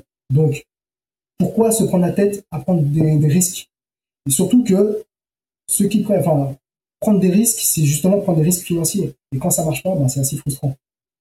Donc, c'est compréhensible, mais parfois pour les gens, ça peut être un peu frustrant. Et du coup, ben voilà, les studios indépendants, c'est vraiment avoir une euh, liberté créative. Euh, voilà, pour vraiment être indépendant, avoir une liberté créative. Hmm. C'est surtout de ce côté-là. Donc, du coup, si un jour tu, tu, vas jeter un œil sur les jeux vidéo indépendants, bah, tu verras, il y a vraiment des concepts originaux auxquels tu n'as jamais joué auparavant. Et vraiment des trucs qui sont vraiment fun. Donc, euh, ça vaut le coup de, de, de, jeter un œil, justement, et de faire un peu plus de lumière sur ce côté-là. Parce que c'est vrai que c'est surtout les grosses boîtes de jeux vidéo, Ubisoft, Electronic Arts, Activision Blizzard, c'est eux qui dominent le marché, tu vois. Avec toujours les mêmes suites, tu vois le même type de jeu. Par exemple, euh, on a lancé une mode Battle Royale, Fortnite, euh, euh, Pug, tous ces jeux-là, voilà, ils, sont, ils surfent sur la même vague, sur le même thème. On voit le même type de jeu qui, qui, qui, partout. Et eh ben, le, voilà, les studios indépendants, c'est essayer de se décrocher de ce type de truc et proposer autre chose de plus original. Ouais. Une très grosse entreprise comme Ubisoft, donc ils ont leur, ils ont ce qui marche bien. Ce qui, typiquement, tu m'as parlé d'Assassin's Creed. Moi, c'est un jeu que, c'est un jeu que je, je connais. J'ai un tout petit peu joué. J'ai un, de mes, un de mes meilleurs amis qui, qui achète euh, chaque année, parce qu'ils en sortent un chaque année à peu près, hein, mmh, euh, qui, est, qui, est, très très fan. Donc il y a des, il y a des jeux comme ça avec des suites et tout. Euh, mais je suppose qu'une très grosse entreprise comme Ubisoft, ils peuvent se permettre justement de, de faire, je sais pas moi, deux, trois jeux qui ils savent qu'ils vont très bien marcher et puis de prendre un, un gros risque sur autre chose Est-ce est qu'ils le font ou pas spécialement?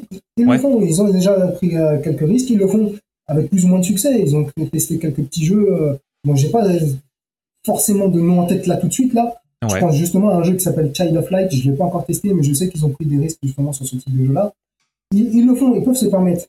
Après, ça a plus ou moins de succès ça, ça n'aura jamais autant de succès qu'un Assassin's Creed ou un autre Far Cry, etc. Mais de temps en temps, ils, ils, se permettent de, faire des, euh, de, prendre des risques. Alors après, ils sont plus ou moins mesurés. Ils ne prennent pas de gros risques, mais ils, prennent quand même des risques. Donc, euh, je, parle, je parle pour Ubisoft euh, spécifiquement. Ouais. Pour les autres boîtes, je t'avoue que je n'ai pas vraiment monnaie là-dedans, mais je sais que pour Ubisoft, de temps en temps, ils, ils prennent des risques.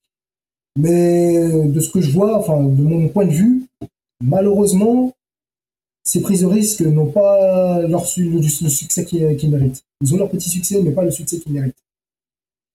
Donc c'est pour ça que on peut être un petit peu euh, hésitant avant de se lancer dans ce genre de truc. Donc euh, voilà, tu vois, je dis ça parce que je suis, dans le milieu. D'un point de vue joueur, euh, j'ai peut-être un point de vue différent, mais comme je sais que je travaille dans le truc, je sais pourquoi euh, ça fonctionne comme ça. Parce que justement, quand euh, c'est souvent en fait, ce que j'entends, c'est que euh, les joueurs disent ouais, on aimerait qu'il y ait un peu plus de risques, ils proposent quelque chose de plus original, blablabla, blablabla. Donc, ok, on va suivre les joueurs, ok, on va proposer quelque chose d'original. Et lorsqu'on propose quelque chose d'original, bah, ça n'a pas le succès, ça mérite. Autant dire que j'ai envie de dire de temps en temps, bah, des fois les joueurs, ils ont une grande gueule. Mais c'est vrai, hein, c'est vrai. D'un point de vue développeur, malheureusement, les joueurs ont une grande gueule. Ça parle, ça parle, mais quand on leur propose un truc, bah, finalement, euh, sans compter que euh, de nos jours, avec toutes les plateformes d'achat comme Steam et compagnie, quand tu prends un risque de développer un jeu, bah, les joueurs, ils ont peur d'investir leur argent sur un jeu qu'ils ne connaissent pas. Hmm. Et du coup, ils attendent les soldes pour pouvoir tester ce jeu. Acheter ce jeu et tester et jouer. Et des fois, ils se disent, bon, il coûte pas cher, vas-y, je vais l'acheter. Mais ils y jouent pas forcément. Donc, tu vois, il y a aussi ça qui compte en compte. Et qui fait que les développeurs, ben, ils sont un peu plus réticents à prendre ce genre de risque. Donc, ils attendent des soldes parce qu'on peut acheter des, jeux à l'appel euh, lorsque, euh, oh, ce jeu coûte 5 euros pendant une semaine. Ok, j'y vais, j'achète. Nous, on aimerait que tu achètes le jeu à 40 euros, pas à 5 euros. C'est ça qui fait vivre l'industrie en fait. Non, mais c'est clair. C'est non seulement bénéfique pour l'industrie, et puis pour effectivement ce que tu disais tout à l'heure, c'est que le joueur qui va acheter son jeu à 5 euros, s'il y joue jamais, il, il, va pas se poser la question. Alors que quand il l'a acheté à 40 euros, il va y jouer quoi. Exactement, exactement. Mais comme le type il connaît pas le jeu et cette originalité, bah il prend des risques, tu vois, malheureusement, et il se dit ouais, est-ce que je vais vraiment mettre, 40, 40 euros dedans? Je sais pas. J'attends qu'il baisse le prix pour pouvoir le tester. Hmm. Et il fait ça avec ce jeu-là, mais il fait ça avec d'autres jeux, etc. Ce qui fait que quand tu achètes beaucoup de jeux, bah, au final, tu joues à rien. Donc euh, voilà, c'est un peu contradictoire, c'est un peu paradoxal ce genre de situation. Et c'est aussi pour ça que ben, les gros studios ont un peu du mal euh, à prendre des risques. Parce que, comme je le répète tout à l'heure, des fois, les joueurs sont des grands gueules. Est-ce que tu aurais une ressource à conseiller pour les gens qui veulent creuser ce sujet qui est le développement du jeu vidéo? Euh, de jeux vidéo, pas du jeu vidéo, de jeux vidéo. Euh, donc, quand je parle de ressources, ça peut être des livres, sites internet, euh, chaîne YouTube, podcast, voilà. Des ressources, c'est-à-dire pour. ou, des cours pour, pour, pour, approfondir le sujet, pour, je sais pas moi, pour, ça peut être pour commencer à, à, se former dans, dans, un métier de, de ce type-là. ça peut être ça peut être juste parce qu'on est curieux et qu'il y a peut-être des, peut-être des livres, peut-être produits par des, par des studios, parce que j'imagine que Ubisoft ou que les autres, les autres développeurs de jeux vidéo, les, autres développeurs énormes, ils doivent avoir des, ressources qui doivent, comment dire, aller, aller en, aller de pair avec le, avec leur jeu ou, voilà. Est-ce est qu'il y a, des, est-ce qu'il y a des, choses à lire, des choses à voir, des choses à entendre? Qui permettent de, bah, d'aller, d'aller plus loin que euh, notre échange euh, qu'on vient d'avoir bah En fait, bah déjà, euh, si tu veux, si, si, si, si on veut se lancer dans le développement de jeux vidéo, déjà, il faut savoir exactement ce qu'on veut faire dans le développement. Est-ce qu'on se sent plus artiste, graphiste, etc. Ou alors est-ce qu'on se sent plus technique, donc programmeur, etc. Est-ce qu'on se sent plus créatif comme game design, level design? Donc déjà, bien cerner ce genre de truc. Est-ce qu'on se sent plus artiste sonore, donc créer euh, des effets, des euh, effets sonores ou de la musique Déjà, bien cerner ça. Ensuite, une fois que tu as cerné ce que tu veux, déjà, tu peux, on peut déjà, comment dire, surfer sur des sites de jeux vidéo. Ils ont souvent des forums, et dans ces forums, il y a des rubriques création de jeux vidéo. On peut s'y aventurer un petit peu. D'accord. Et ensuite, si on veut vraiment creuser un peu plus, ben, j'ai envie de dire, Google est ton ami. Et euh, tu peux taper, voilà, développement de jeux vidéo, comment se passer dans le développement, moteur de jeu. Euh, je veux dire, euh, si tu te sens graphiste, ben voilà, ben, comment se former dans le graphisme, Photoshop, 3ds Max, des outils, enfin des logiciels de 3D, de 2D, etc. Programmation, quel type de langage souhaites-tu travailler ta programmation? Pour le son, ben, quel type de logiciel, euh, quel matériel, quel type de logiciel il faut télécharger, euh, il faut acheter pour pouvoir euh, se lancer dans le son? Déjà bien cerner ce que tu veux, et ensuite, ouais, les, sites de jeux vidéo. Tu peux nous en citer quelques-uns? Alors moi je connais jeuxvideo.com, en plus c'est de la même région que moi, à la base. C'est ça. J'en ai d'autres aussi. Bah, en, fait, comme je te disais tout à l'heure, j'ai envie de me lancer dans le jeu vidéo indépendant. Donc, il y a pas mal de sites de jeux vidéo, comment dire, indie. En, en, anglais, on dit indie games. Il y a plein de sites justement de jeux vidéo indépendants. Il y a, il y a pas mal de liens. Euh, il y en a un qui est, qui est vraiment connu euh, qui s'appelle euh, Indie Game Database, donc IndieDB. Et donc là, ça répertorie vraiment tous les sites, enfin, ça répertorie vraiment tous les jeux indépendants, tous les projets de jeux vidéo indépendants. sinon, il y a un jeu vidéo plus français qui s'appelle Indie Mag. Donc si tu veux te lancer justement en mode indépendant dans le, dans, le jeu vidéo. Ouais. sinon, il y en a un qui est vraiment connu, qui est anglais. Alors, euh, un conseil déjà en premier lieu, euh, sans être bilingue, il faut que tu aies une certaine maîtrise de l'anglais. Surtout à l'écrit. Ça, c'est vraiment le plus important. Le jeu vidéo, c'est international. Et la première chose, il faut que, faut que tu sois à l'aise en anglais. Surtout à l'écrit. À l'oral aussi, mais beaucoup plus à l'écrit. Car tout ton travail, lorsque tu vas travailler dans les bases de données, justement pour les bugs, etc., tout est fait en anglais. Donc ça, c'est vraiment le, point A, le, point primordial, être à l'aise en anglais. Ensuite, il y a pour le créatif aussi, euh, il y a un site anglais qui s'appelle Gamma Sutra. Donc euh, c'est vraiment pour tout ce qui est game design, level design, et qui répertorie justement des histoires, des, des dire des comment dire des, game designers reconnus, des level designers qui postent leur histoire, des post-mortem lorsqu'ils ont développé un jeu vidéo, ils font un compte rendu de leur développement, etc. Pour s'inspirer, etc. Et puis puis après pour tout ce qui est graphisme, bah, je, m'y connais un petit peu moins, mais euh, tous les sites justement, euh, comment dire, de, Pinterest et compagnie, des, euh, sites, comment s'appelle, ah, j'ai plus le nom, mais DeviantArt, Pinterest, Behance, des trucs comme ça.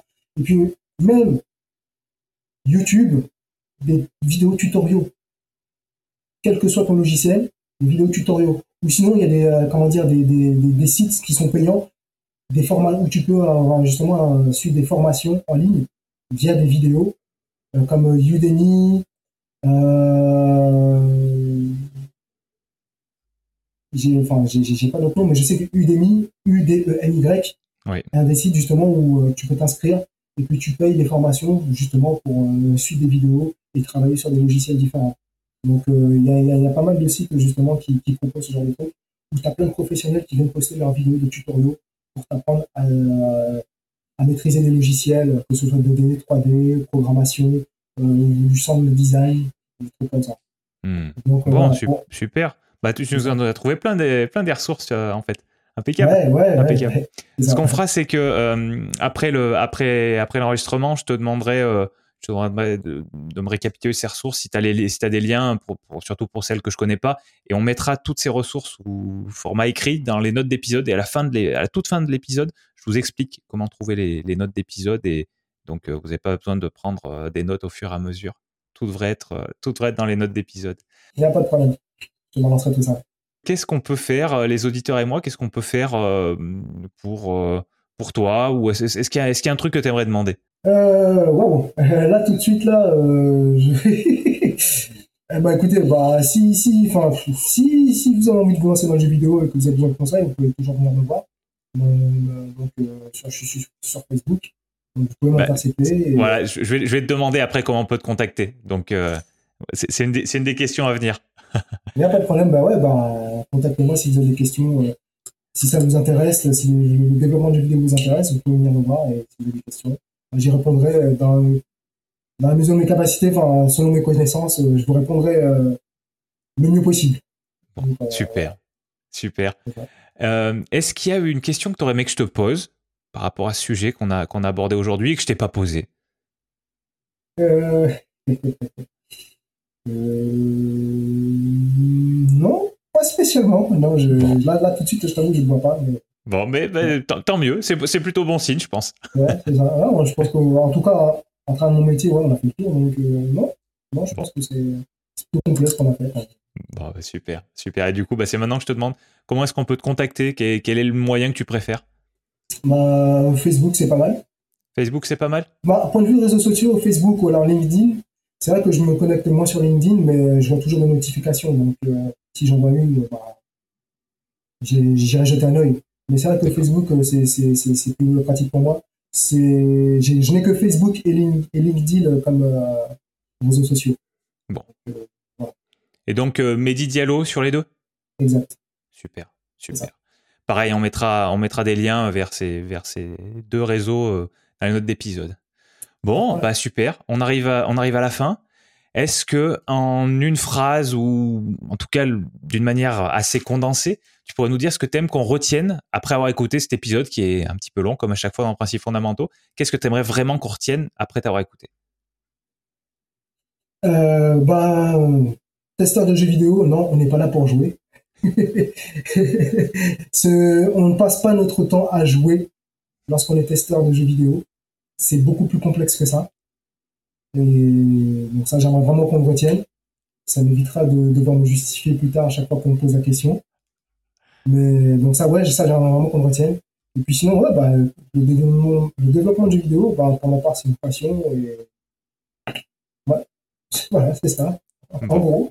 Bah, super. Mais je pense que je pense que tu l'auras bien transmis. Et, euh, et puis on, on, va voir si ça va faire naître des passions ou, ou euh, peut-être pas forcément naître des passions, peut-être qu'il y a des gens qui sont déjà un peu passionnés par, euh, par le sujet du jeu vidéo d'une manière générale. Et puis, par rapport à tout ce que tu nous as expliqué, ils arriveront peut-être à voir un peu plus précisément ce qu'il peut y avoir dans, le, dans le côté. Enfin, quand on veut développer un jeu vidéo, par quoi ça passe? Quels sont les Tu nous as bien expliqué, tu nous as fait une super analogie avec le avec les gens qui vont construire un bâtiment. Euh, pour, pour les métiers du, dans, le domaine du jeu vidéo. Donc peut-être que les gens pourront, moi en tout cas c'est le cas, pourront se faire une idée un petit peu plus précise de, de, ce que ça renferme et de ce qui est possible de faire quand on s'intéresse à ça. Donc euh, voilà, merci pour, euh, merci pour ce témoignage et toutes ces, toutes ces explications. Il n'y a pas de souci. Et puis, je voudrais juste rajouter une chose. Bah, c'est vrai que le testeur de jeux vidéo, c'est une bonne porte d'entrée pour entrer, pour être dans ce domaine. Moi, je suis passé par là. Et c'est vrai que une formation, il n'y a pas vraiment de formation pour un testeur de jeux vidéo. Il faut juste, enfin, juste, il faut avoir quand même de la patience, de la persévérance et de la rigueur. Ça, c'est les qualités principales pour pouvoir être testeur de jeux vidéo, que ce soit de fonctionnalité ou de développement. Donc, c'est vraiment ces trois, patience, persévérance, rigueur. C'est vraiment important. Et puis, ouais, être testeur de jeux vidéo, c'est une bonne forme d'entrée pour euh, découvrir ce domaine et pour pouvoir pas euh, plus tard évoluer. Voilà. Super. Merci Mehdi.